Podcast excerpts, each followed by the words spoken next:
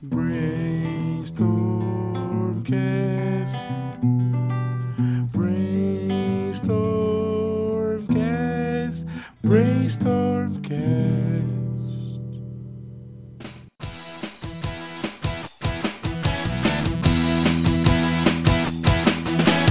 Salve, salve, monstrinhos e monstrinhas! Estamos aqui para mais um episódio do Brainstormcast, podcast da Brainstorm and Dragons. E hoje nós temos uma presença ilustre aqui, estamos com o Bruno Cobb. Fala, Cobb, beleza? Salve, salve, roleplayers! Que satisfação enorme participar desse podcast aqui, meu Deus do céu. Muito obrigado pelo convite, muito obrigado pela, por, por terem aí prestigiado, né, de uma forma de me trazer como convidado aqui de vocês. E parabéns pelo trabalho aí do podcast, que tá ficando bem legal, viu? Oh, beleza. Então, Cobb, seguinte, selecionamos algumas perguntas aqui e a primeira fogueira já é essa aqui, ó, vou mandar ver. Aquela matéria lá da Globo News de 3 de maio de 2015, ele fez muito jogador de RPG ficar arrepiado e demonstrou um salto qualitativo imenso, cara, se comparado com as antigas más notícias veiculadas tanto nos anos 90 quanto no início do 2000, né? Como é que foi para você ver na telinha da TV o seu projeto, cara? Cara, eu- a gente se surpreendeu a primeira, as primeiras vezes que a gente recebeu contatos de grandes portais de mídia, né? Pra, pra falar da roleplayers, assim.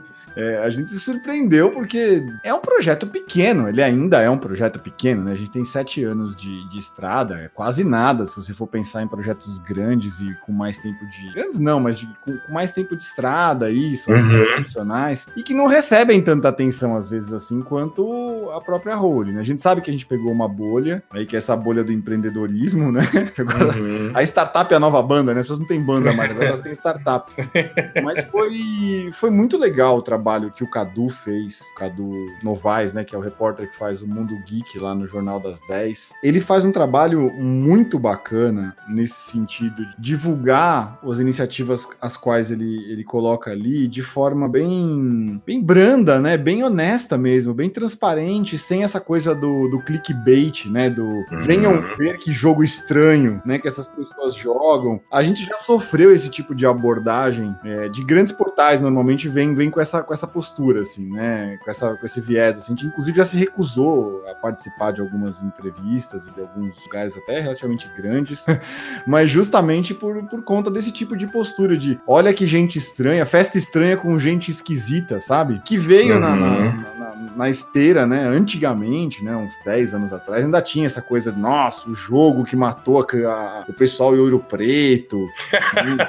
aquelas maluquices que foram o pessoal tentando se, se safar de criminaliza de, de- de crimes graves aí, tentou botar a culpa no videogame, no RPG, no Magic, no futebol, no vôlei, na tia do vizinho, no cachorro vai tentando pôr a culpa em quem dá pra colocar, né? E aí o RPG sofreu com isso também. Na esteira dessa, desse tipo de abordagem, a gente também sofreu um pouco com essa abordagem do, do festa estranha com gente esquisita aí, que eu tento evitar ao máximo, né? Mas não é o caso, né? O Cadu fez uma reportagem muito bacana, né? Muito honesta, contando mesmo como se fosse um case, com até um viés meio, meio pegadinha meio empresarial, assim, né? Tipo, olha, o cara transformou o sonho dele em negócio e tal. Se tem alguma coisa, né, que, que poderia ser melhorada, no- no- né, que poderia ser aprimorada, foi o que eu fiz na sequência com alguns outros portais que entraram em contato, que depois da exposição na Globo News, muita gente ficou sabendo, veio conversar e tal. E o UOL, por exemplo, fez uma matéria. Eu tenho print da, de uma foto da Holy Players na capa da UOL. Ai, que coisa, eu nunca imaginei que eu fosse viver isso na minha vida. Mas tem um print da Role na capa do UOL falando disso, né? Falando, poxa, é, ele transformou o sonho dele em ideia de negócio, em lucro e tal. E eu acho que isso gera nas pessoas uma expectativa que não é, não é real. né? Ela não é uma expectativa real. Hoje, eu deixei muito claro na matéria da, da, da UOL. Posso até deixar o link para você e depois postar para o pessoal ler a matéria e tal. Sim. Mas eu deixei muito claro na matéria isso, que todo mundo que trabalha na Role não tem a Role como seu primeiro trampo, né? Muito Claro. pelo contrário, né? O, a galera que trabalha com a gente tem, no mínimo, um outra, uma outra fonte de renda mais estável. A gente, inclusive, quando a pessoa começa a fazer o processo de, de, de, de se integrar, de se aproximar para fazer parte da equipe, uma das recomendações que a gente dá é justamente essa, né? É uma renda, além de ser uma renda variável, é uma renda muito baixa. Então não confie nessa renda para suas contas, sabe? Tenha um outro trabalho. porque não vai, não vai pagar as contas, né? Sim. Então eu acho que saindo um pouco desse viés de, ah, puto, o cara realizou um sonho, lógico que foi a realização de um sonho, né? Eu tô desde 2000, sei lá, 2001 eu trabalho como promotor de profissional de RPG, tinha, tinha o desejo, ainda tenho o desejo de conseguir pagar não só algumas contas, como mais muitas outras que puderem ser pagas aí. A gente já paga um boleto ou outro com o dinheiro do, do RPG, mas quero poder um dia, né? Posto é o que mais a gente paga, na verdade, mas. Mas a gente paga uns boletos aí de casa também com, com a grana da RPG. Eu acho que trouxe isso, né? Trouxe esse viés mais empresarial e deu uma quebrada nessa coisa do gente estranha, né? De, de, de, de um hobby estranho. É um jogo, né, bicho? Com qualquer outro Sim. e que dá para fazer, tem demanda, tem procura, tem um pouco agora do preconceito que a gente tá batalhando bastante contra ele ainda dessa coisa do não dá para cobrar por RPG, que coisa absurda, tá cobrando pela arte, seu mercenário das trevas, onde já se viu. Mas isso aí é parte da luta, né? Sim, tem uma coisa que eu achei engraçada, cara, que eu tava pensando aqui, depois que saiu do Festa, Festa Estranha e Gente Esquisita, caiu no dia de Princesa Business, né? O netinho. tipo, é um dia dia só de, cara, realizou meu sonho, beleza. No outro dia não tem é nenhum muito... dinheiro, tá fudido. Exatamente, o cara tá fudido. Não, vou realizar meu sonho, vou viver de RPG. No dia seguinte, o cara tá comendo miojo e morando na, sabe, na pensão. É porque não tem grana pra fazer porra nenhuma, não dá grana. Para falar que não, ó, tem, acho que tem, teve uma pessoa já que já passou um tempo vivendo da role players, assim. Uhum. É, mas assim, salário mínimo, sabe? Grana Sim. de salário mínimo. E se sustentar com a grana de salário mínimo. É foda. É foda, bicho. Você tem que abrir mão de todo desconforto, sabe? Você tem que abrir mão de, de, de, de uma cara, uma cacetada de coisa que você não tá afim de abrir, assim. Claro. Eu vejo muito pra essa galera, por exemplo, que é streamer, né? O cara, o cara vive de, de streaming, por exemplo. Também, ó, uma puta renúncia do cacete que o cara tem que fazer para conseguir viver de stream, até ele conseguir certa projeção para poder realmente ganhar uma grana bacana. Youtuber, né? Tem isso também uhum. agora, o cara tenta se dedicar a isso e tal, e sofre com isso também, né? Ô, Kobe, deixa eu te fazer uma pergunta ainda na emenda dessa primeira. É, existem empresas aí afora pelo mundo de mestragem que que conseguem fazer isso, ganhar dinheiro, ou a Roleplayers é a única do mundo? Como é que funciona Na verdade, aí? a gente não é mais a única. A gente foi a, un... a gente foi a primeira, né, especializada. A gente foi a... O que, que a gente é essencialmente? Também fui descobrindo isso com o tempo, né? Eu montei uma empresa de narradores profissionais,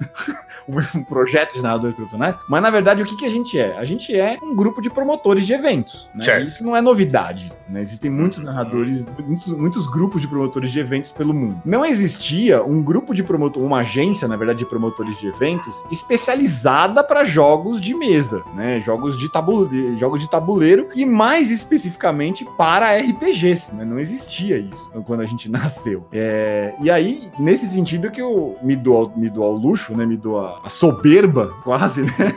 De falar que a Role Players foi a primeira do mundo. Que massa, hein, cara? Não tem uma, nenhuma outra empresa de narradores profissionais de RPG. Não tinha, na verdade, né? Aí em 2015, dois anos depois que a gente começou a trabalhar aqui no Brasil, a própria Wizards entrou em contato com a gente para conhecer nosso case, levou a gente para uma feira que chama Feed Gaming lá em Orlando para a gente apresentar nosso case, para eles conhecerem a gente. Eles montaram a Baldman Games, que é a Role Players da GameCon lá, né? Que tem o Baldman, que é o careca, que é o cara que seria mais ou menos o, o, o Kobe da GameCon ali. é o cara que, ligado. Que, que conhece os narradores, que reuniu o pessoal para narrar ali na GameCon e tal. E eles profissionalizaram, eles fizeram esse processo de profissionalização na GameCon ali. Depois surgiram alguns profissionais específicos, saiu até notícia no The New York Times sobre um cara que ganhava, uma matéria que rodou aqui no Brasil bastante, me mandaram logo. E é uma matéria bem curiosa. E na esteira veio a galera dos, dos os streamers de RPG profissionais, né? A Satine Fênix, o Adam Kibel, uhum. o próprio Matthew Mercer, que de uma forma ou de outra são narradores de RPG profissionais, porque estão ali vendendo o seu próprio trabalho para aqueles canais, né? Mas de agência dá para dizer que a Role foi a a primeira do mundo e até talvez seja a, a, a mais famosa, né? Não sei se a gente tem algum outro concorrente aí, mas tem, a gente talvez seja mais, o mais famoso. Certamente, Kobe. Cara, como é que foi a experiência de narrar o Adventures League lá no Azecos, cara? Bicho, isso aí dá pra dizer que foi um outro antes e depois assim, da rolha, assim, como um todo, foi o, o Adventures League, bicho. Foi muito curioso porque a gente nunca tinha ido pro, pro World RPG. Tudo começou, né? Vou contar como todo bom narrador de RPG, eu tenho que contar a história, né? Senão não sou Sim. eu. Lá em Barbacena, é. Era uma vez um grupo de três sócios, né? a rolha ainda tinha sócio nessa época. Hoje em dia eu sou dono da. da sou re... Dono não, né? Eu sou o culpado, né? Na verdade. eu falo que eu não sou. É, eu não sou o CEO, eu não sou nada, eu sou o culpado da roleplay.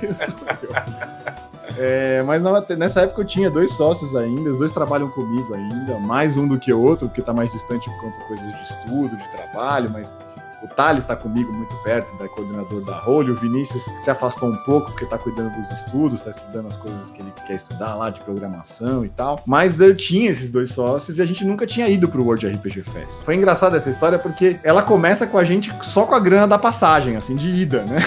no caixa tinha, só tinha dinheiro pra ir. Né? A gente falou, puta, a gente queria ir no World RPG Fest, que a gente nunca foi, nunca saímos de São Paulo, só faz evento aqui na região de São Paulo, interior, que é essa região daqui, que a gente queria ir pra Curitiba. Porque eu uhum. sei que tem um núcleo de, de jogo bem forte em Curitiba, o evento é famoso. Na época que eu trabalhava como promotor de evento pra Devir, é, a gente fazia o internacional, o encontro internacional de RPG, ele acontecia em São Paulo e na sequência ele acontecia em Curitiba na semana seguinte. Então tem, né? Foi, foi, tem uma comunidade grande de, de jogadores ali na, na, região de Curitiba. Verdade. Até de, da, da, da, das, das redondezas ali, São José dos Pinhais, é, toda aquela região ali tem uma, uma, galera que joga bastante, assim. Eu falei pros meninos, falei, gente, eu acho que vale a pena a gente gastar essa graninha que a gente juntou no caixa aqui e a gente ir pra lá. Só que os meninos perguntaram, como, como é que a gente vai fazer pra voltar, bicho?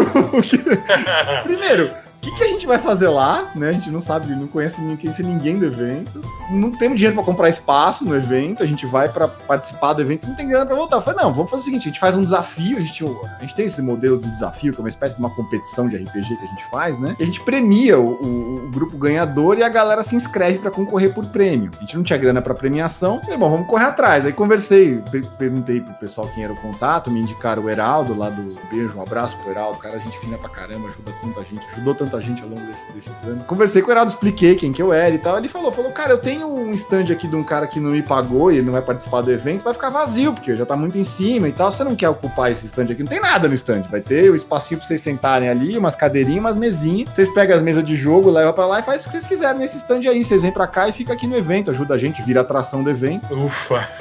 Bom, espaço eu tenho, né? Agora eu preciso arrumar prêmio, né? Premiação. Fui nas editoras parceiras, na época era o Lucas, tava na, na, na Devir, fazendo a parte de promotoria de evento da Devir, fazendo a parte de marketing da Devir de eventos. E eu fazia muitos eventos com o Lucas, ele foi Pokéboy junto comigo na Devir, a gente fazia, promovia Pokémon Card Game junto, a gente era muito colega nessa época. Ele hoje em dia, se não me engano, tá na Jaguar, não sei pra onde ele foi, mas ele tava trabalhando no marketing de outra empresa, mas ele tava na Devir. Eu falei para ele, falei, cara, tô indo pra, pra Curitiba, tenho espaço, né, você atração, e eu não tenho premiação. Você não quer me dar um produto seu pra eu, pra eu divulgar lá, e aí você me dá uma premiação? É legal para você, porque você tem o produto divulgado, é legal para mim que eu ganho a premiação e você ganha uma atração. Ele, não, vamos topar, fizemos aí. Aí eles deram a premiação pra gente, deram um, kit de luxo de um RPG que eles estavam promovendo na época. E aí a gente fez, a gente cobrou ingresso, fizemos um desafio super legal, com uma dragonessa, uma miniatura gigante no dragão vermelho que a gente tem, um monte de uma, umas masmorras de montar, assim, uma mesa bem chamativa. Levamos um monte de miniatura, montamos um jogo bem legal. Durava mais ou menos uma hora o desafio, né, pro pessoal jogar.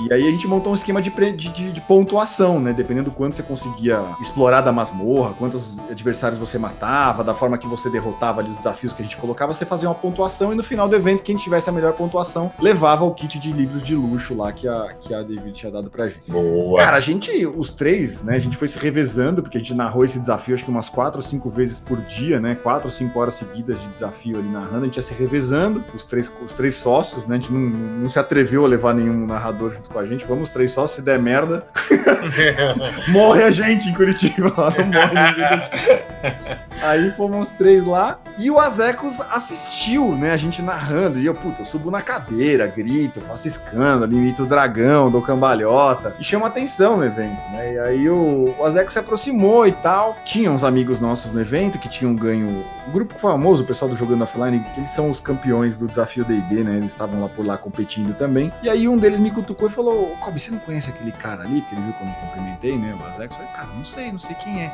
Falei, bicho, é o Azecos. Aí eu falei, é legal, quem que é o Azecos? aí ele, cara, o Azecos tem um canal, me explicou tudo e tal. Aí eu fui lá, falei, oi bicho, tudo bem? Você é o Azecos, né? Ô, oh, sou legal, que bacana, ô, oh, contei. Aí eu tipo, começou a bater papo, ele contou do canal dele, eu falei que eu não conhecia, que quem tinha me apresentado era o Pena, do Jogando Offline, aí apresentei o Pena pra ele e tal, conversando, batendo papo. Perguntei se ele não queria jogar.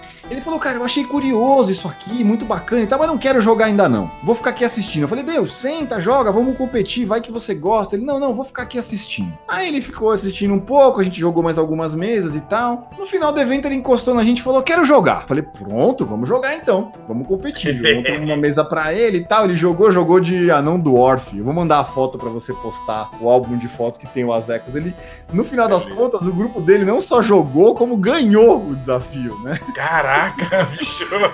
Ganharam o desafio. Eles tinham, era uma, um, um, garoto que tava jogando no grupo deles. O garoto era muito bom, bicho. Ele tinha umas ideias muito legais. O, o, pessoal do Jogando Offline também competiu muito de perto com eles. Tinha umas ideias geniais. O pessoal jogando offline também teve pra explorar uma morra lá. E ele que ganhou. Mar... E no final do evento, depois da gente ter conversado um pouco e tal, dele ter jogado com a gente, ele sentiu como é que era o jogo, como é que funcionava. Ele me chamou de canto e falou: Kobe, você não quer narrar uma mesa lá no meu canal? Eu falei, cara, eu nunca narrei. Não, não é o meu know-how, né? Não sei narrar mesinha. Eu nunca vi. Esse negócio de stream pra mim é novidade. Eu não, conheço. Jogando online, eu tenho experiência assim de PBM, né? Play by e-mail, play by fórum. Isso eu já fiz na minha vida. Jogar em lista de discussão, né? Porque existia lista de discussão por e-mail. Nossa, eu denunciei a idade.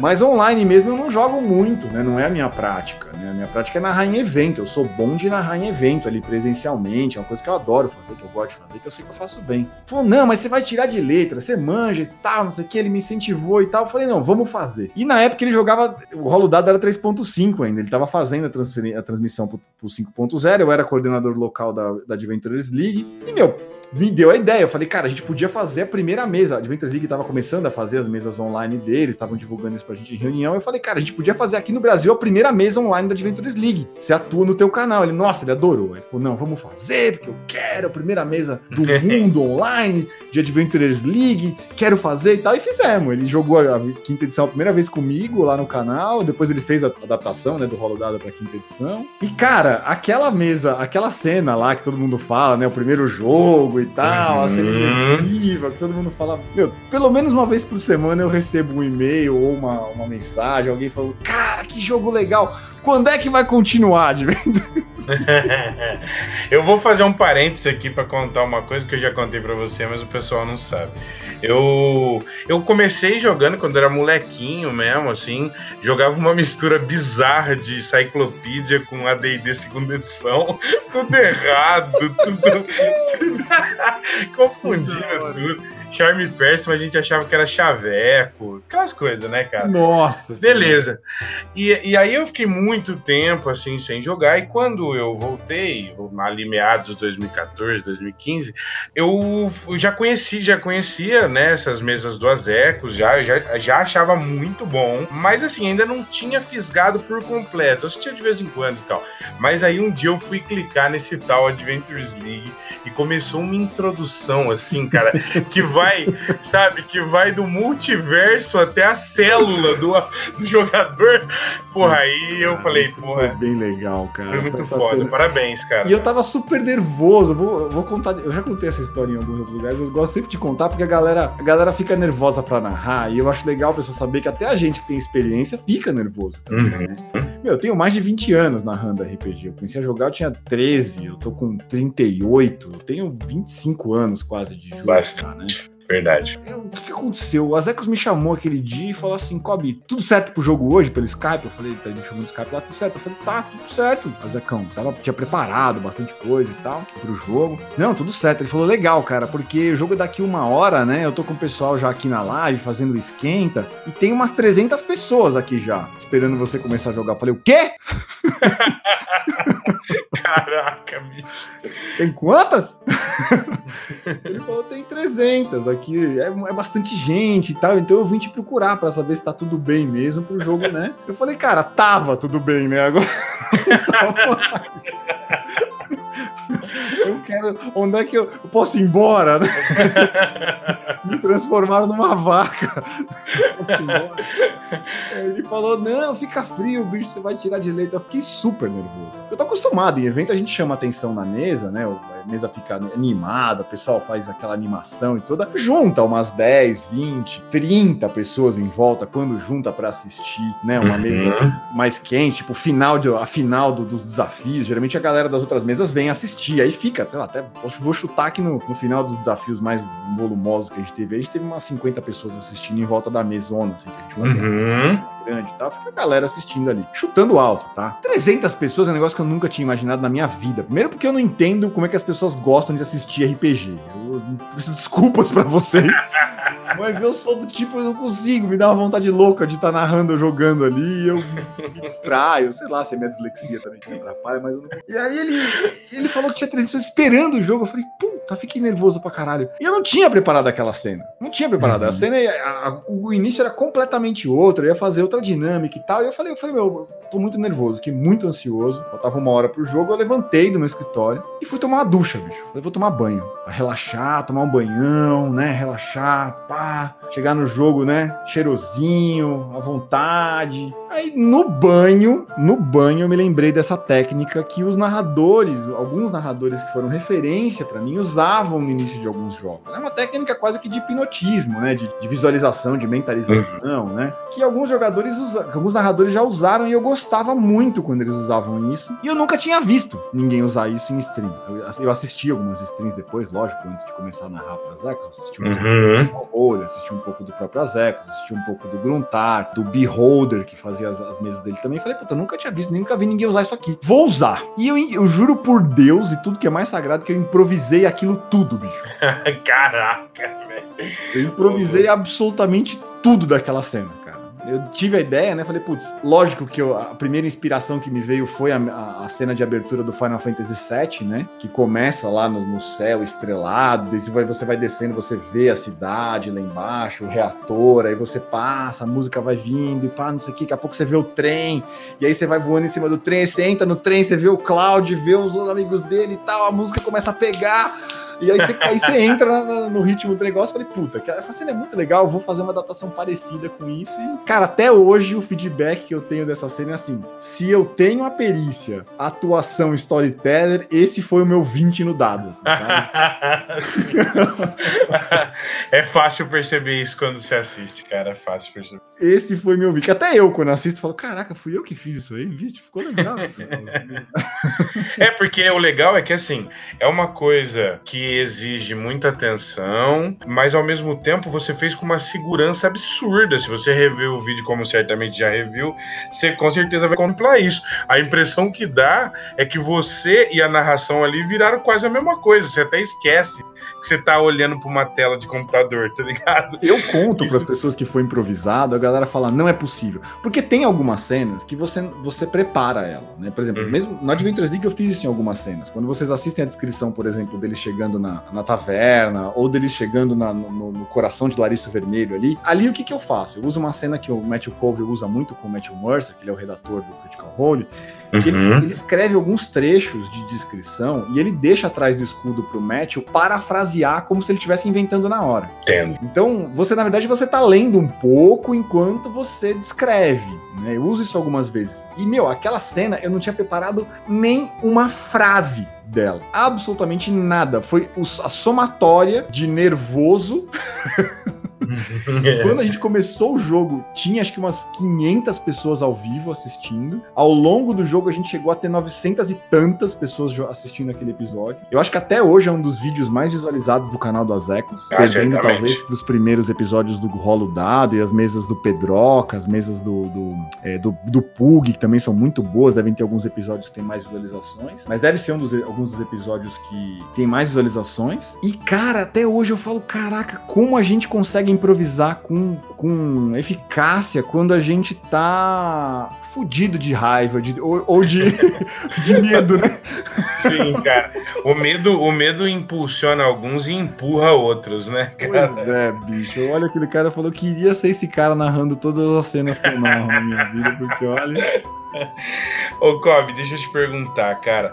A galera gosta muito quando o pessoal aqui das entrevistas fala de, de sistemas de jogo, né? É, de, de, tipos de jogos diferentes. O cara ouve, o cara joga Dungeon World, aí vê o Cobb falando Dungeon World e fica maluco, né? Nossa, eu adoro então, Dungeon World. É, eu vi, a gente tava conversando mais cedo sobre isso, né? Mas olha, é, a pergunta é o seguinte, cara, é, como é que você faria uma trajetória, assim, olhando para trás aí na sua história, uma trajetória resumida no RPG passando pelos jogos. Assim. Acho que o D&D foi o marco, né? Não foi o primeiro, teve outros protótipos aí antes dele, a gente sabe, mas o D&D foi um marco, né? Que, que, transformou os wargames, misturou teatro, né? Com uhum. tabuleiro e realmente criou o que a gente conhece hoje em dia como, como RPG. Eu costumo dizer que, na verdade, RPG é a minha desculpa para brincar de faz de conta depois de adulto, né? Faz de conta com regras, que inclusive é a melhor definição de RPG que eu já vi em é, algum lugar. Com regras, cara. Eu falo isso muito. Eu não sei se foi, fui eu que você escutou falando. Sim, isso. foi você que eu escutei. Eu costumo falar isso tudo sempre. Faz de conta com regra, né? Uma brincadeira de faz de conta com regra. E eu acho que o D&D teve esse insight, né? Se teve alguma coisa que o, que o Gygax, o Arneson e a galera que jogou com eles ali naquela época inventou, né? Foi isso, foi uma forma de, de, de, de adultos brincarem de faz de com, né? E, uhum. eu acho que esse, todos os méritos do D&D, talvez o maior seja esse. Tem uma questão com alcance, com, com a divulgação, também acho que não dá para tirar deles. Falando do universo mundial, né? Os que eu vejo com mais força são o D&D, né? né? Nesse viés mais de, de fundação dele, de, de pioneirismo, né? Nessa coisa de pioneirismo dele, saindo um pouco dessa dessa dessa questão do pioneirismo e da divulgação, dá para dizer que a, a, gente tem um marco muito grande quando o storyteller chega, né, o vampiro e todos os seus, os seus derivados, porque ele traz uma, uma teatralidade e uma imersividade para os jogos que é muito forte. Hum. Né? Eu vou falar um pouco dela quando a gente for falar um pouco desse, que, que eu quero trazer isso um pouco para o Brasil, assim, que é onde eu vivi, né, onde eu, onde eu tenho a minha, a minha, os meus alguns pontos a trazer também. Tem essa questão do, do da teatralidade que, que o storyteller traz. Eu acho que o, o GURPS teve uma, um mérito muito grande também quando ele fala de, de, de criar um sistema, né? Assim como tem um anel.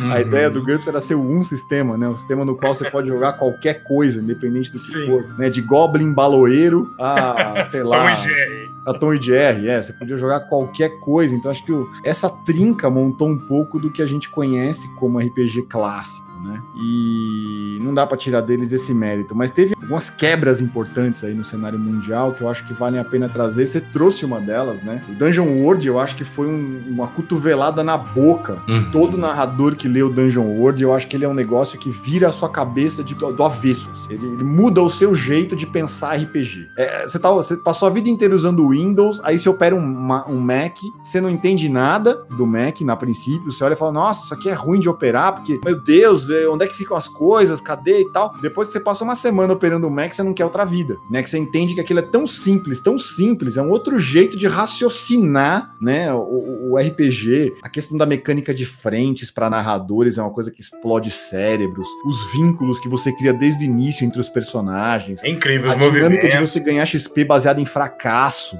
Nossa, isso é genial. Cara, é, assim, tem tanta coisa que é impossível de listar. O, eu acho que é obrigatório, assim. Todo jogador de narrador de RPG que se preza deveria conhecer o Dungeon World, porque ele, na minha opinião, ele funda né, o que é o RPG moderno, assim, o que a gente chama de RPG contemporâneo. Quando você sai do old school e fala de RPG moderno, acho que o divisor de águas é o Dungeon World, assim, que faz uma homenagem clara ao Dungeons and Dragons, né? Uhum. mundo de masmorras, né? O Dungeon World. Ele traz um sistema novo que, de uma certa forma, funciona como o GURPS, que é o Apocalypse Engine, né? Uhum. Que serve para você jogar tanto Dungeon World quanto para jogar Apocalypse World, quanto para jogar é, inúmeros outros cenários que podem ser encaixados nesse, nesse sistema. E ele inaugura uma série de, de experimentos narrativos que vem depois dele, assim, né? Que são geniais e que explodem a cabeça de qualquer narrador.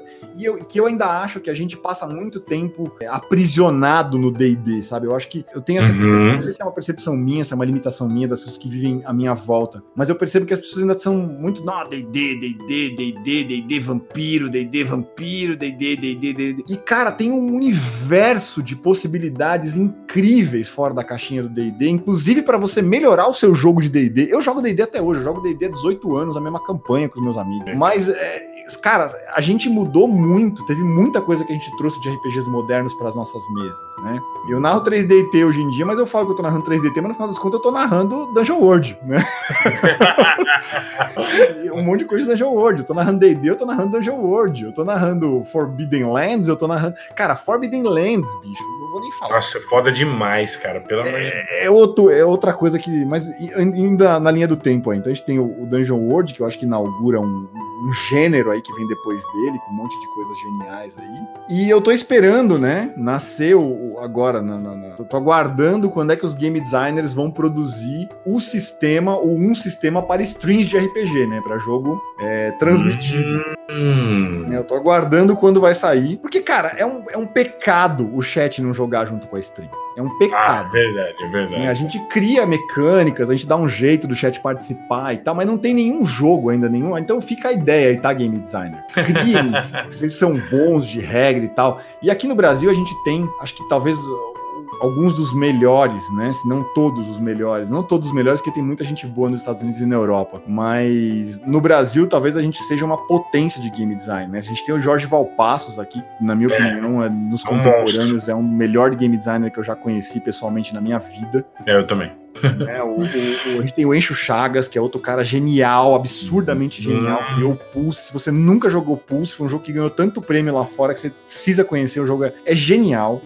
É, você tem o Edu Caetano, que criou Violentina, né, aqui no Brasil também, que é outro jogo magnífico. A gente teve por muito tempo um evento no Brasil que foi o Laboratório de Jogos, que acontecia lá em Brasília, que era um evento de RPG focado em criação de jogos e game design para RPG. E, você tem o, o Uzi, né, o Rei Uzi, que criou o, o o Aureus. É uma mistura, os dados jogam capoeira, né? E é um jogo todo baseado em mitologia brasílica. Eu amo narrar Aureus por ser um bandista, por ser brasileiro, por ser capoeirista. Uhum. Cara, por inúmeros motivos, eu amo narrar Aureus. Foi um jogo que ganhou um prêmio também aqui no Brasil e que você precisa conhecer se você não conhece. Em suma, eu tô esperando esses caras e os caras de fora aí, o Monte Cook, é, o os outros game designers, o Ron Edwards, outros game designers famosos aí que, que trabalham nessa área. A gente tem aqui no Brasil também não posso deixar de falar dele, o Diogo Nogueira, cara, que tem um tremendo Sim. faz RPGs old school aqui no Brasil.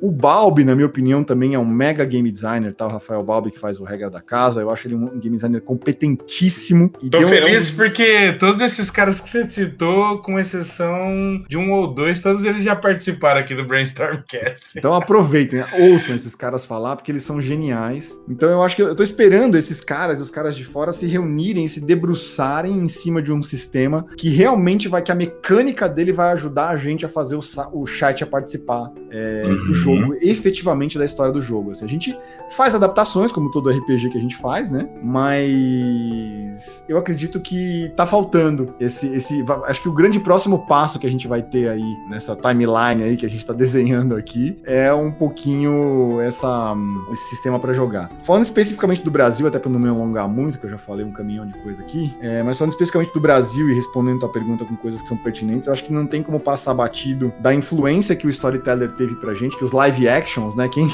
quem, quem, uhum. quem chama LARP de live action, você sabe que o cara é velho, né? Sim, cara. Chamar LARP de live action já, já denota a idade. Mas o, o live action, né? A gente teve grandes é, projetos de live action no Brasil no final da década de 90. No final da década de 80, início dos anos 90, dá pra dizer. Já começou a ter grandes projetos de live action no Brasil. Brasil by Night, o Decamarilla, o Ópera, a gente teve vários projetos de live que a gente teve aqui no Brasil. E eu acho que isso, de alguma forma, somada ao nosso gosto por, por, teatro, por, teatro por, por novela, por, por essa coisa da, da, da literatura de cordel, que a gente sempre teve aqui como cultural no Brasil, Uhum. eu acho que isso se somou e, e criou um perfil de jogador que eu discuto muito com os meus amigos gringos, que assim, o jogador de RPG brasileiro ele é diferente do jogador de RPG tradicional, né? Padrão mundial, Uhum. assim, né? A gente é mais teatral, a gente é cheio de vozes, Uhum. É extremamente criativo, né, cara? é extremamente criativo, colaborativo, né? Compõe com o outro, dá liberdade pro outro compor junto. Eu acho que o nosso perfil, né, sendo bem arrogante agora nesse- nessa minha afirmação, mas eu acho que o nosso perfil se aproxima muito mais do Matthew Mercer, né? Do que o Uhum. perfil do americano médio, né? Que joga, Ah, o europeu Verdade. que joga RPG. Que é um perfil mais teatral, que faz vozes, que acolhe, que tem uma coisa mu- muito de, de conversar. O brasileiro tem isso, né? A gente, lógico, que a gente não. que o cara é uma estrela, não dá pra dizer que não. O cara é um- incrível, né? Ele é um, completamente fora da casinha. Mas a gente tem um perfil que se aproxima um pouco mais disso. E eu acho que talvez seja por conta dos projetos de live que a gente viveu aqui, sabe? De, de aproximar essa coisa dos lives. A minha, minha tese é meio essa, assim. Então eu diria que no Brasil, é, a gente teve a passagem da Abril Jovem, que inaugurou aí o AD&D, o First Quest, inaugurou a Grow, que teve o D- lançamento do D&D pra gente aqui, que foi fundamental. O Dragon Quest, que a Grow lançou também, foram títulos que foram muito importantes Uhum. na formação de muita gente. A Estrela, que lançou o Hero Quest, que foi onde eu comecei. É, eu também joguei É, pra caramba, Então cara. não dá pra dizer do Hero Quest. Cara, é incrível você ter é, esse, esse, esse background. Então, esses foi- foram os primeiros. Teve a marca Saraiva, que lançou o livro dos jogos, que hoje em dia a Jambô que lança, que também foram decisivos no meu, no meu contato Uhum. com a RPG. O Brasil teve um fenômeno, né, no mundo sem internet, onde a gente trocava cartas numa sessão chamada Barraquinha do Orc. O Brasil teve um fenômeno que existe até hoje, chamado Dragão Brasil Uhum. Né, que levava RPG pro Brasil inteiro. O Brasil não é um país, o Brasil é um continente, né? Os caras levavam Brasil, levavam RPG pro Brasil inteiro, ainda levam com o projeto deles lá no Catarse. Se você não conhece, vá conhecer e apoie o projeto deles, que custa 8 reais você receber esses quase 100 páginas de conteúdo de RPG por mês de uma extrema qualidade que eles produzem. Eu sou mega fã de todos eles, sou mega tenho um carinho enorme pelo JM, pelo Caçaro, pelo Trevisan, o Trevisan, tô repetindo o Trevisan, né? O JM e o Trevisan são a mesma pessoa, por acaso o Caçaro, o Trevisão, o Saladino, é, o Gui e os outros autores também da, do Dragão ali. Eu acho que eles fazem um serviço incrível pelo Brasil. E a Dragão, se foi a Devir, né, que, que, que, que plantou, que semeou o RPG no Brasil, porque não foi, foi a Abril Jovem, né, mas a Devir fez um, um- serviço muito, muito, Uhum. muito importante para RPG por muito É, foi um, um continuador maciço, né? Foi, então, se foi a Devir que foi esse continuador, é, a Dragão Brasil é que regava o RPG todo dia, né? Perfeito, perfeito. Então teve a Dragão, que eu acho que foi fundamental. Aí saltando um pouco, gente, acho que a gente teve um período de, de, de ausência, né? O, do RPG, teve Uhum, internacional. certamente. Teve, um teve um processo. Um pro- mas que o RPG não deixou de ser jogado, não deixou de ser cultivado. Pelo contrário, pessoas estavam jogando, mas estavam jogando cada uma na sua casa, né? Isso, na dungeon. Nas É. suas dungeons. do nada voltou essa coisa do RPG um pouco antes, né? Quando, quando a gente voltou com o Internacional, que foi quando a Devina voltou com o Encontro Internacional dentro da Anime Friends, foi quando eu montei a Holy Players, né? Foi o primeiro grande evento que a Holy Players fez, foi o Esquenta para o Encontro Internacional de RPG de 2013. E já tava começando essa, essa questão dos RPGs online e ao vivo, mas foi meio que junto, assim, né? Devir voltando com o Internacional dentro do, do Anime Friends, começou a ter uns canais, começou a ter o Gruntar, teve o, o, o Azecos, que eu acho que foi esse fenômeno de renascer o RPG, veio com o RPG online ao vivo. Vou deixar o link de um, de um papo que a gente fez no, no Encontro Internacional de RPG é, sobre, exatamente sobre isso, o papo de mestre que a gente fez lá, com Uhum. Azecos, com o Gruntar, é, tem uma galera participando desse, desse papo que falava justamente sobre isso, sobre essa nova onda do RPG, que eu, eu tive o prazer que... de assistir esse aí.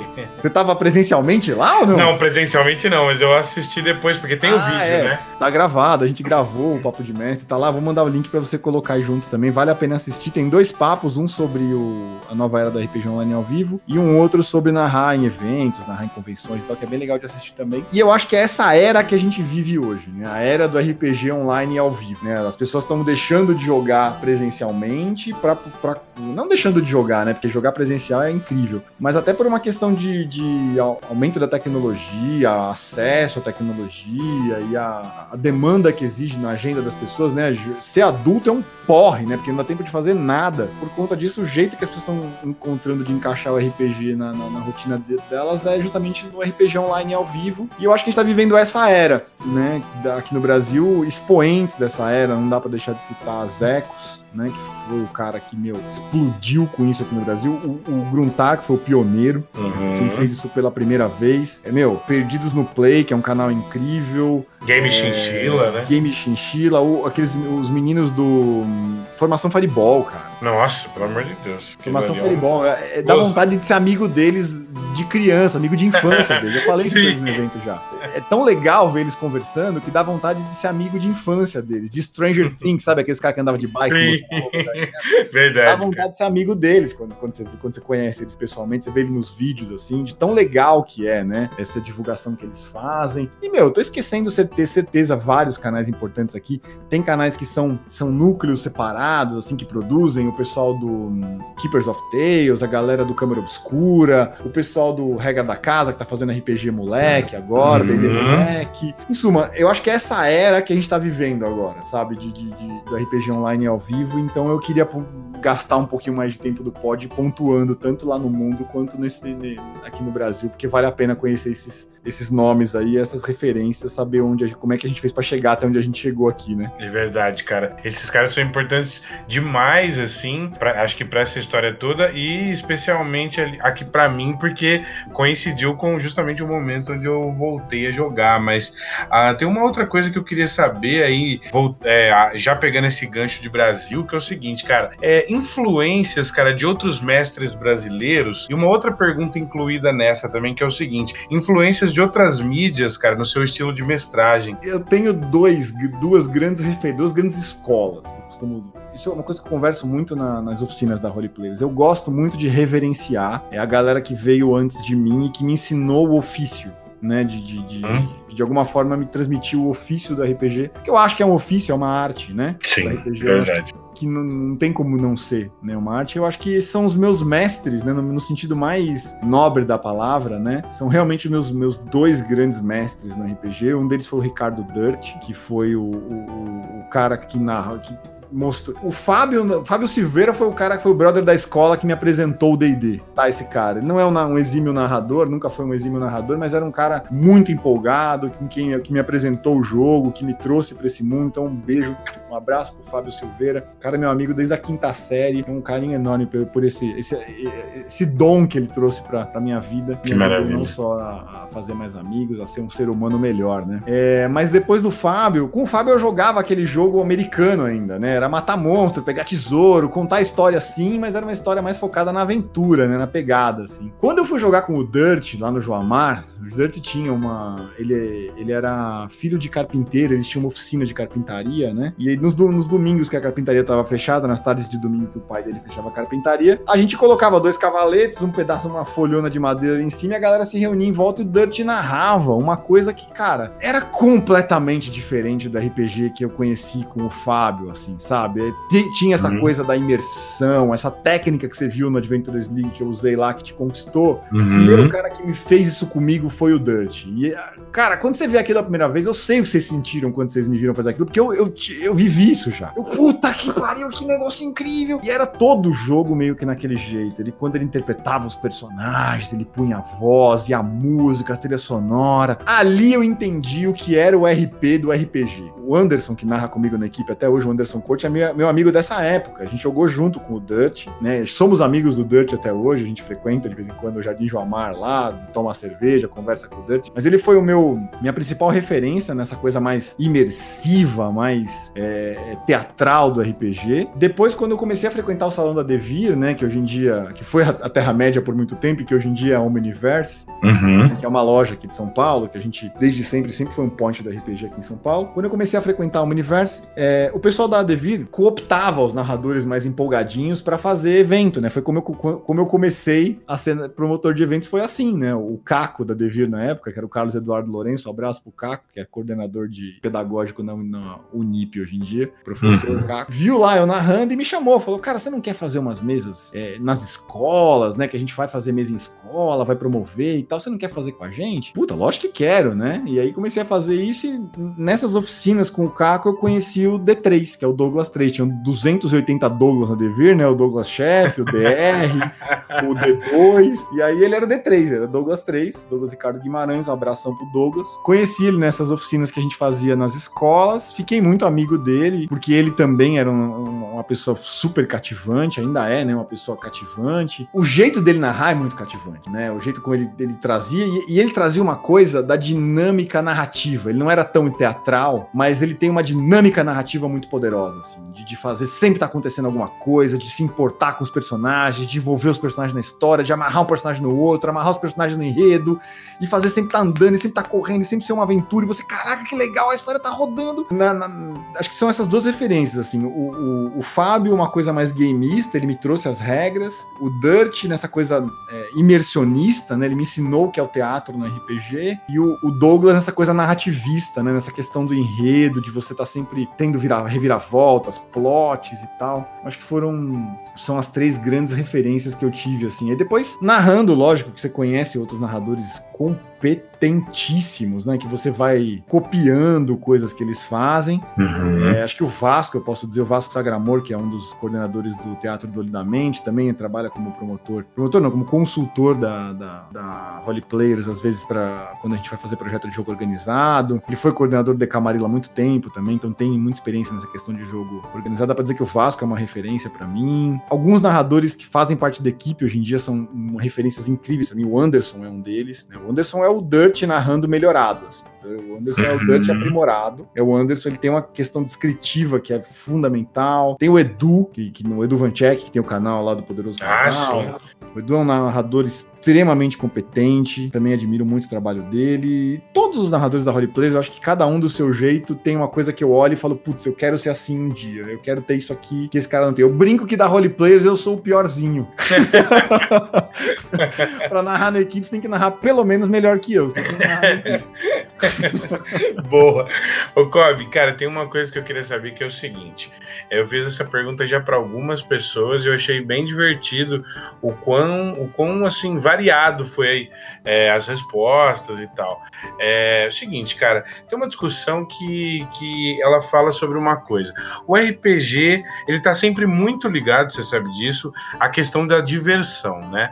Uhum. Mas uma coisa que eu queria saber é o seguinte: é possível que um jogo seja imersivo sem ser divertido necessariamente? Ele pode ser muito legal, mas não cause exatamente a sensação de divertir-se? Como é que é essa parada? Conceitual essa pergunta, hein, cara? Mas eu acho que assim, eu acho que o conceito de diversão tá atrelado com o lúdico, né? Uhum.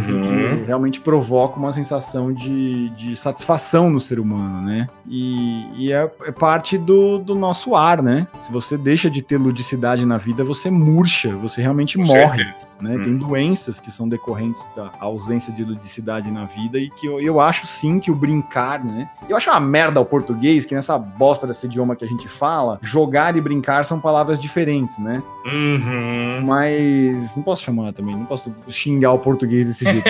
um pouco de raiva. A gente tem algumas coisas no português que me irritam e essa é uma delas, né? Jogar e uhum. brincar são palavras diferentes. Mas eu acho que eu gosto mais do brincar do que do jogar para falar do RPG, porque eu acho que a gente tá brincando ali, né? A gente tá realmente brincando quando a gente tá jogando de RPG. E quando você fala de um jogo ser imersivo sem ter o brincar envolvido, me dá um pouco de medo o RPG tem um poder de sangramento muito forte. Para quem não conhece o, o, conceito de sangramento, eu vou deixar um link também para vocês conhecerem o trabalho de uma ilustradora maravilhosa que se chama Cecília Reis e ela fez uma um guia de segurança para jogos de interpretação de papel. Perfeito. É arte, na verdade, é um, é um post magnífico, tá? É sublime o post que ela fez. Dá para dizer que é um, do, um dos trabalhos mais belos que eu já vi sobre RPG, sem sombra de dúvida. E onde ela fala sobre esse conceito de que o sangramento é, na verdade, quando o jogo transcende, né, a, a, os sentimentos, os pensamentos do jogo, eles transbordam além do contrato social que uhum. tem ali, além do faz de conta, né? O jogo, o jogo transborda um pouco do faz de conta e, e vaza para o mundo real. Perfeito. Então eu acho que o que o que me dá mais medo quando você fala disso, né, de um jogo que é muito imersivo e pouco lúdico, né? não é divertido, me dá medo por causa desse potencial de sangramento do jogo, assim.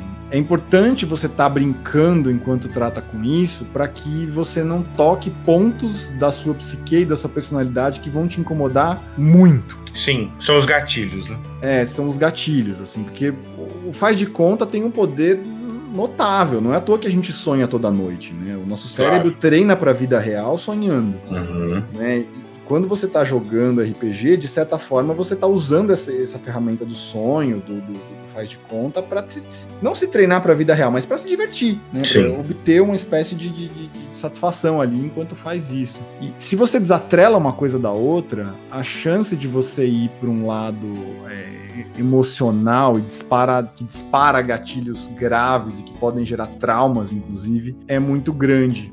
Então eu tenho cuidado na hora de tratar esse conceito. Assim, eu acho que eu prefiro sempre privilegiar a diversão. Independente uhum. do quão imersivo o jogo é, do quão, quão verossimilhante o jogo é. Uhum. Ah, mas porque nessa época medieval as mulheres eram mesmo maltratadas. Bicho, foda-se. Ah, sabe? sim, claro. A é. verdade é essa. Senão começa a ficar uma desculpa você pra tá fazer falando... qualquer merda, né? É, você tá falando de um jogo onde dragões existem, cara, sabe? Uhum. Para, né? Uhum. Então, eu sempre prefiro, em detrimento de qualquer outra questão, privilegiar a diversão do grupo em função de qualquer outra coisa. Porque, antes de qualquer coisa, o RPG é um jogo, e um jogo, na minha opinião, tem que ser divertido. Perfeito. É, brincar tem que ser divertido. Se brincar não é divertido, não é brincadeira. Uhum. Então não, não, faz, na minha, na minha opinião, na verdade. É verdade, tanto que usando essa alusão, agora foi bem legal o que você falou, porque usando essa alusão do sonho, o contrário, né, sem diversão, mas com imersão, seria o pesadelo, né? E o pesadelo Exato. não é uma coisa que a gente gosta muito de ter, né? Então... Nossa, você fez uma, uma pontuação magnífica agora, Samuka. É isso, bicho. É, o contrário de sonho é pesadelo, e a gente não quer jogar pesadelo. E eu até acho que tem gente que se diverte jogando pesadelos. O mundo das trevas é um exemplo, né? Você é, tem um, jogo, né? Tem um jogo, Pesadelos a... Terríveis, do Valpassos, que é Pesadelos genial. Terríveis, exato. Mas as pessoas. É como assistir um filme de terror, sabe? Você tá uhum. ali é, se divertindo enquanto assiste um filme de terror, mas quando você deixa de se divertir, né, e ainda está num ambiente muito imersivo, tem um risco muito grande de você estar tá se prejudicando ou de você estar tá entrando num, num, num, sonho que você sabe que, que, que, pode te prejudicar, num pesadelo que pode te prejudicar, que você não tem obrigação nenhuma de estar tá ali, né? Perde a função. Uhum. Na verdade, assim, sendo bem objetivo, perde a função na minha opinião. Uhum. RPG é um jogo, ele é um role-playing game. Se você não está se divertindo, ele deixa de ser game e vira role-playing só. Sim. Cara, tem um, uma outra coisa que eu queria te perguntar, que é o seguinte. Ah, voltando numa coisa que a gente esqueceu de falar. As influências, Kobe, de literatura, cinema, quadrinho, coisas desse tipo, que a galera gosta muito de saber, cara. É, referências. Eu sou um fã, assim, inveterado, absolutamente entregue à literatura. Eu amo ler de paixão, ah, sou profundamente apaixonado por, literatura, já tem, trabalhei nessa área de literatura, inclusive, tive um blog por muito tempo, fui aprendiz de escritor, eu adoro escrever, amo escrever, escrevo mal, mas adoro escrever, e eu leio muito, então, cara, coisas que eu recomendo como referências para todos os narradores das oficinas, Júlio Verne, né, meu, 20 mil léguas submarinas, é, Viagem ao Centro da Terra, Ilha do Tesouro, do, do, do, não vou lembrar agora, mas Ilha do Tesouro é muito bom, o Conde de Monte Cristo? Eu acho que a aventura mais legal de RPG que eu já li na minha vida foi o Conde de Monte Cristo. é uma aventura de RPG, né? Não tem como não ser. Aqueles caras jogaram aquele jogo, não é possível. o Conde de Monte Cristo foi jogado, ele não foi escrito, não é possível, né? É o Drácula do Bram Stoker. Cara, é um romance epistolar, dá a impressão que eles estão trocando, que é um PBM aquilo, dá a impressão que são dois personagens trocando cartas, dois jogadores trocando cartas como se eles estivessem interpretando os personagens dele. Muito legal, velho. A Nina Harker e o, e o... É é, é magnífico o Drácula do Bram Stoker. É, e quem gosta desse gênero de, é, do vampiro e tal, a Anne Rice, os livros das Brumas de Avalon, para quem gosta da lenda do Rei Arthur, o Senhor dos Anéis, para quem tem paciência de ler o Tolkien, com as descrições infinitas que ele faz. É, e o, o Martin, né, que tem o, o, Jogo dos Tronos lá, o Game of Thrones, que tem uhum. um mestre em caracterização de personagem e em plot twist, né? Uhum. E o, um que eu recomendo sempre, que eu não posso deixar de falar, em jogador de RPG, inclusive, né? O famosíssimo Patrick Rothfuss. Eu acho que é o, o nome do vento, né? Quem já. Que jogador de RPG que não leu o nome do vento, que não mastigou o nome do vento quando começou a ler. Cara, é muito foda, porque uma coisa que eu tava reparando, acho que você falou também alguma vez isso comigo. Tem uma coisa interessante no nome do vento que aquela, aquela maneira que ele vai descrevendo a magia é uma coisa quase old school, né? Parece é. que você tá lendo um livro dos anos 40. Exatamente. Sei lá, cara, é um negócio maluco, mas é muito Não, bom. A, a cena introdutória, a, a, primeira folha do livro, né? Que é quando ele usa o. Ele usa. O, o livro chama o nome do vento, né? E ele usa o vento para descrever a taverna onde o livro vai começar. Tá de uma genialidade, assim, é de, de irritante o cara fazer um negócio desse, descrevendo daquele jeito como ele escreve ainda. Se puder ler em inglês, você vai ver que majestade que é. Não que a tradução seja ruim, a tradução é ótima. Uhum. Eu tive a curiosidade já de ler em inglês e é muito rica, né? A língua, eu gosto muito da língua inglesa, sou meio paga-pau do inglês, assim, eu gosto muito da, da língua inglesa, é, não só pela história dela, mas pela forma como ela funciona. Então eu acho que o inglês tem alguns recursos que o português não, não, não alcança. Assim como vice-versa, o português tem alguns recursos que o inglês não alcança também, mas é, eu acho que o, o, Nome do Vento ele só perde o título de melhor livro do mundo para mim, porque existe a história sem fim, né? do Michael End, que está ali no Olimpo dos livros, né? Disparado é a, a, história sem fim. Também eu acho que é obrigatório para todo narrador de RPG. Aí depois disso, cara, criação de repertório para todo narrador é uma coisa que eu acho que é básica, né? Bons narradores têm que estar sempre consumindo boas histórias. É o nosso, o nosso arroz com feijão. Assim. Se você quer ser um bom narrador, você quer ser um bom contador de história, você precisa todo dia ler um pedaço de uma boa história ou consumir um pedaço de uma boa história, seja uma série no Netflix, um videogame que você está jogando, é um, um, filme que você está assistindo. E, e, aí eu vou deixar como, como indicação aí para vocês de jogos magníficos aí que eu joguei. Videogame inspirou muito, né? As minhas, eu, eu, eu gosto muito de narrar videogamisticamente, né? eu cresci jogando videogame, então eu narro meio videogamisticamente. É o boss, o sub-boss, a fase. Eu uso esses termos até quando tô criando as minhas aventuras, eu chego a usar isso, né? É, dessa uhum. forma. Então, algumas referências que eu deixo para as pessoas jogarem. Para quem gosta mais de jogo old school, é, Phantasy Star 4 foi meu professor de inglês, né? O Phantasy Star 4. Eu aprendi inglês de verdade com o Phantasy Star 4. E o Diablo, Cobb? Não vou nem falar do Diablo, né, bicho?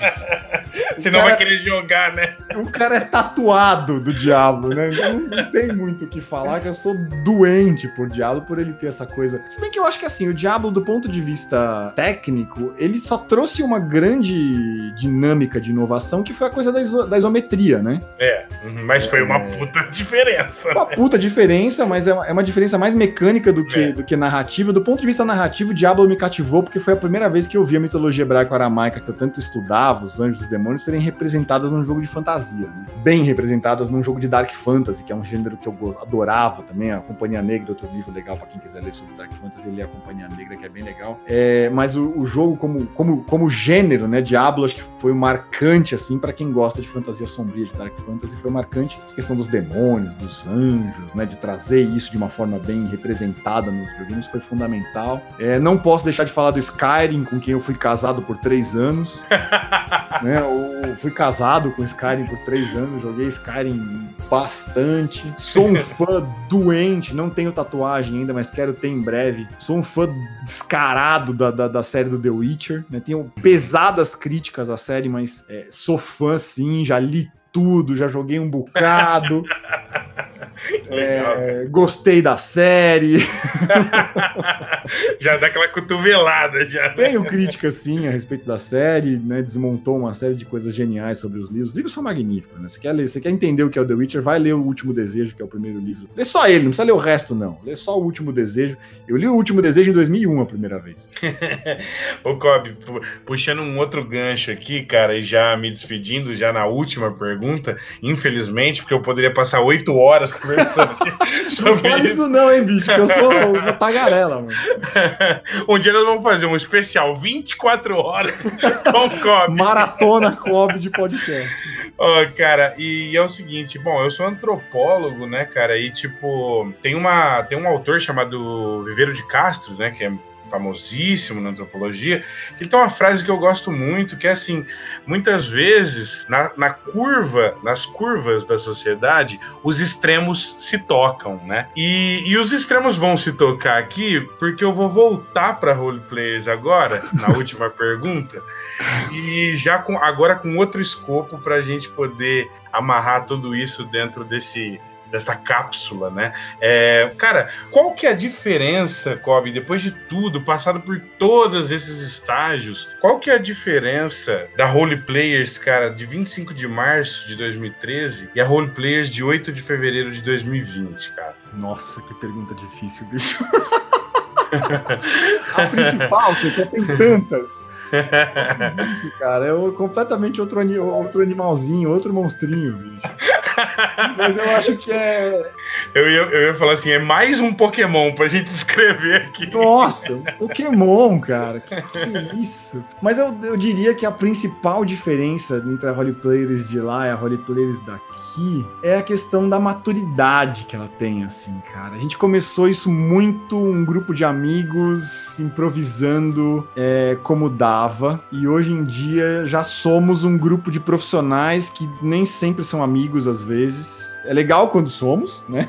Porque é sempre legal ser amigo de, com quem você trabalha. Mas nem sempre dá certo também, dá tempo nem sempre também. Dá certo e nem precisa dar certo. Uhum. Você tem que trabalhar junto com a pessoa. É gostoso, né? Quando você trabalha junto com as pessoas que você, que você ama, mas você não tá ali para isso, né? Você não tá ali para fazer amigos. Você tá ali para É um negócio, né? No final das contas. Claro, precisa claro. Pena para todo mundo. Precisa valer a pena para o cliente, precisa valer a pena para o narrador, que é o promotor de eventos, precisa valer a pena para o fornecedor ou para o parceiro que tá trabalhando contigo. É um negócio, né? E acho que hoje em dia a gente tem uma clareza muito maior disso do que a gente tinha né, no início. Não tem o objetivo que isso se distancie muito, né? A gente não pode perder a essência, e eu acho que existe muito essa coisa familiar e, e, e amiga dentro da Roleplayers. Eu não sei se vocês estão de fora, podem falar melhor, mas todo mundo que conversa com a gente fala aqui. Pô, dá a impressão que vocês são amigos de infância quando vocês estão juntos, né? Sim, cara, eu, inclusive eu achava que era isso.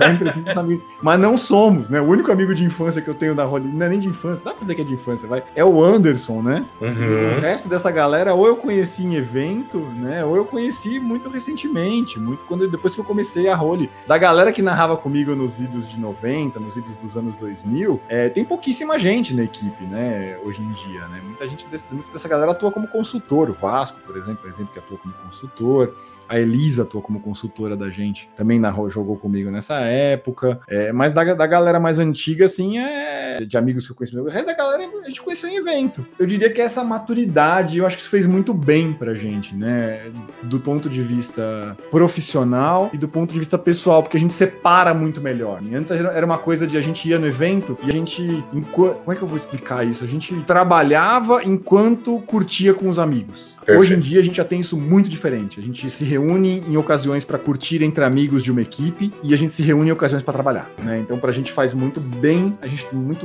dizer, muito é, nutritivo, não é a palavra que eu queria, mas é muito saudável, é isso que eu queria. É muito uhum. saudável pra gente hoje em dia ter essa, essa distância. Assim. Tem uma, uma coisa que eu achei muito legal, assim, é que o lance da roleplays, ela, ela às vezes ela comenta uma coisa muito mágica que eu acho que funciona assim. Vamos supor, você tá lá num evento, assim, às vezes você tá até como jogador, mas você já até começou a mestrar, alguma coisa assim, tá iniciando.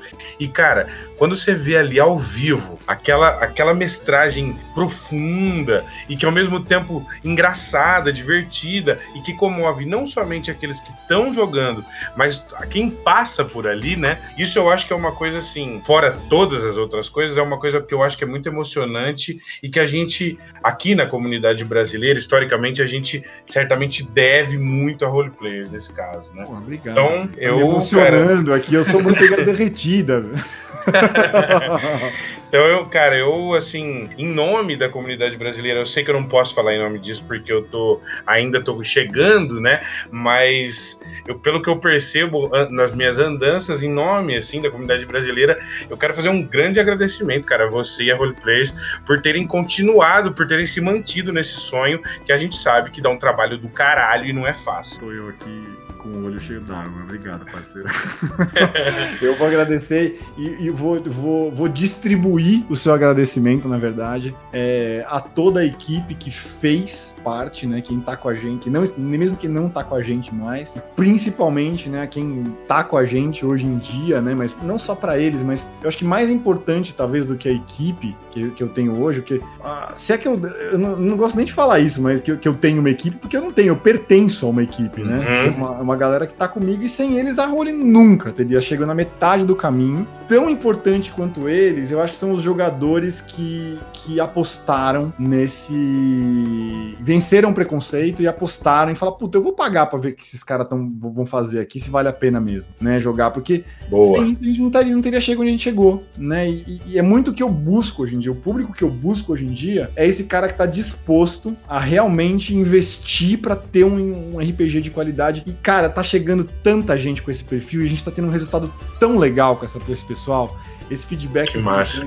Cara, foi incrível, o jogo foi incrível, valeu cada centavo. Quando a gente escuta isso, sabe? É uma coisa que me dá tanto prazer, tanta satisfação e saber que de alguma forma a gente inspira, né? O objetivo da Roleplayers não é ganhar dinheiro, tá? O objetivo da Roleplayers é fazer o RPG ser cada vez mais divulgado, mais poderoso, mais, mais conhecido por aí, porque salva vidas, né? A gente sabe. É verdade, cara. é verdade. Ô, Kobe, é, agora, bom, finalmente chegamos ao final dessa entrevista, mas ainda há o tempo para fazer aquele jabazinho clássico, ou se não, dar um recado pra galera, então fica à vontade aí, cara. Nossa, momento jabá, muito bom. Convido vocês a conhecerem o trabalho da, da Role, né? Se ainda não conhecem, é, peço que vocês acessem o nosso site, roleplayers.com.br. Vamos deixar o link aqui para vocês acessarem e conhecerem nosso site lá, nosso trabalho. A gente tem três grandes projetos né, na Role Players hoje em dia. A gente coordena três grandes projetos. O primeiro deles é o RPG na Taverna, em parceria com a Taverna Medieval, que é uma hamburgueria temática aqui de São Paulo. Todas as terças e quartas a gente joga é, mesas de RPG é, lá na taverna com o pessoal que tá jogando com a gente há muitos anos. É um projeto de quase quatro anos de vida já. A gente joga a mesma campanha há quatro anos. Legal isso, né? é muito bom. É muito legal. Então, se quiser vir jogar, a gente tem um sistema de avulso para você comprar um ingresso lá e ganhar um, ganha um sanduba para quem joga com a gente, come um sanduba legal. Lá o sanduba deles é maravilhoso na taverna. A taverna por si só já é uma atração. Jogar, jogar RPG lá ainda fica mais legal ainda.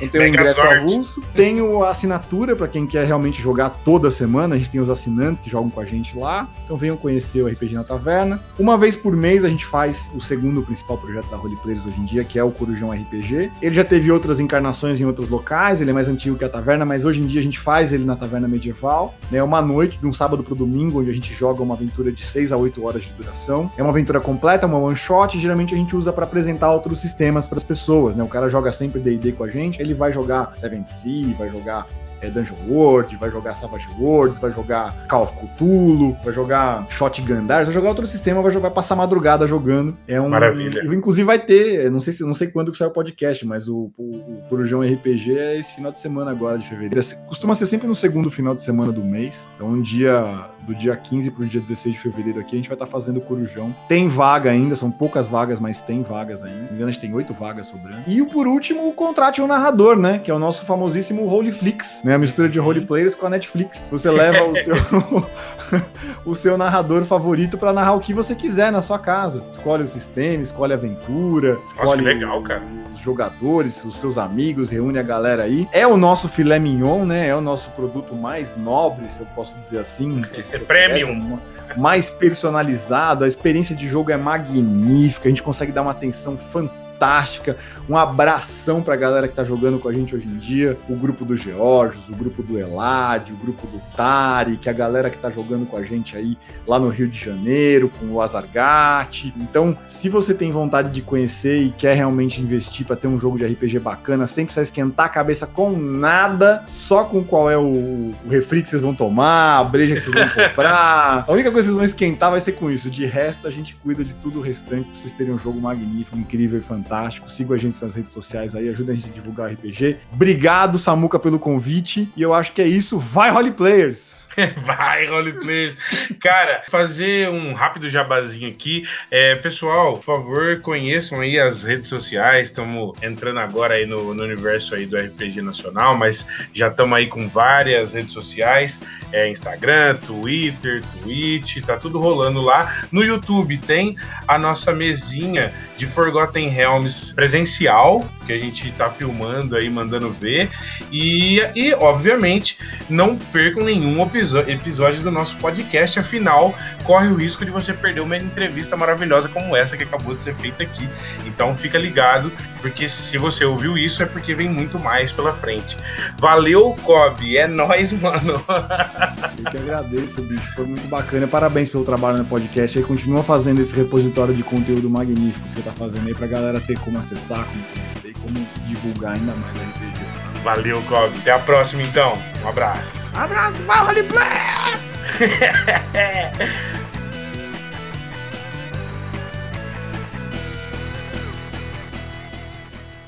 Brainstormcast.